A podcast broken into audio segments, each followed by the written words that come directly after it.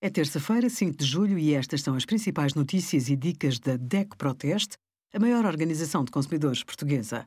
Hoje, em DECO.proteste.pt, sugerimos sete imprevistos em férias que podem precisar de um seguro de viagem, rendas das casas aumentam em 2022 e a nossa campanha Energia Sem Remendos, que pede o IVA a 6% para a eletricidade e o gás.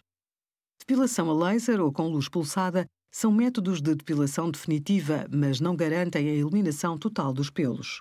É mais realista pensar numa redução permanente. Este tipo de depilação visa destruir a raiz através de um feixe de luz sem danificar os tecidos envolventes. Estima-se que, em cada sessão no centro de estética, sejam atingidos 20 a 30% dos pelos da zona depilar. Usar lâmina, cera ou creme depilatório são algumas soluções temporárias de depilação.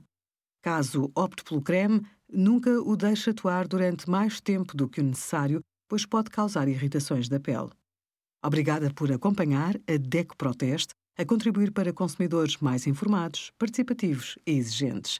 Visite o nosso site em deco.proteste.pt.